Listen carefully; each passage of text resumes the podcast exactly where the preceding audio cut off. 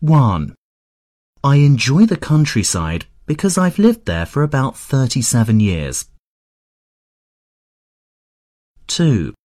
The thing I like most about being in the countryside is watching animals and birds. 3. I like wildlife and animals. Since I was a little girl, I've always really liked foxes for some reason. 4. And the last problem on our list, but not the least important, is the weather. 5. The land of the magical northern lights is somewhere I've longed for all my life.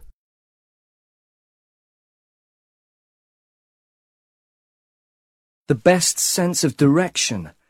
Perhaps it's the butterfly. Uh, I'm not sure. It's hard to say.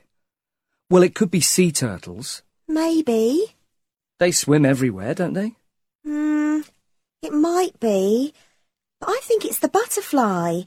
It can't be the taxi driver, can it? It's definitely not the taxi driver. OK, here are the answers. Sea turtles travel 3,000 miles a year, and when they lay eggs, they go back to the place where they were born.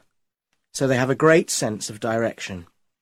New York taxi drivers drive 37,500 miles a year.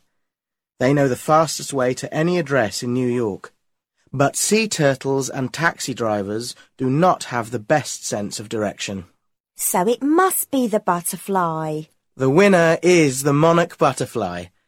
At the end of every summer, they fly from Canada to Mexico, and no one knows how they do it.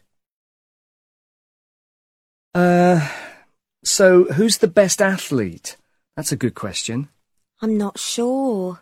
It could be triathletes. Or rats. Rats are the winners. A rat is the superman of animals. Rats can kill animals that are much bigger than they are, and they can eat electric wires. They can swim a mile and survive in water for three days.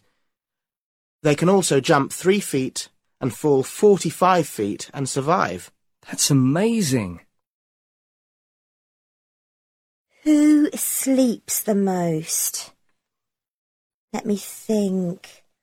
Um, it can't be the human baby, can it? And it's not the black bear. It must be the sloth. They spend most of their lives asleep. So, what's the answer? Well, the black bear sleeps for about seven months a year. The females are even half asleep when they have their babies. Wow! Human babies usually sleep about 18 hours a day, but only in their first few months. So sloths are the winner. They sleep 15 to 18 hours a day for their whole life.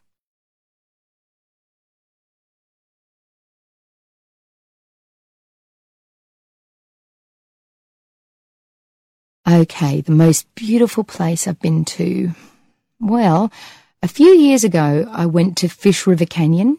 Where? Fish River Canyon. It's the second biggest canyon in the world, After the Grand Canyon. after the Grand Canyon. Where is it? It's in Namibia, in Africa. Wow. And what did you think of it? Ah, it was amazing. The first thing you notice is how big it is, of course. Of course. It just goes on and on as far as your eye can see. But the best thing about it was the silence. Right. Ah, it was so amazingly quiet. We went there in August and there weren't many tourists, and it was just so quiet. Would you like to go back? I would love to go back. One day. One day.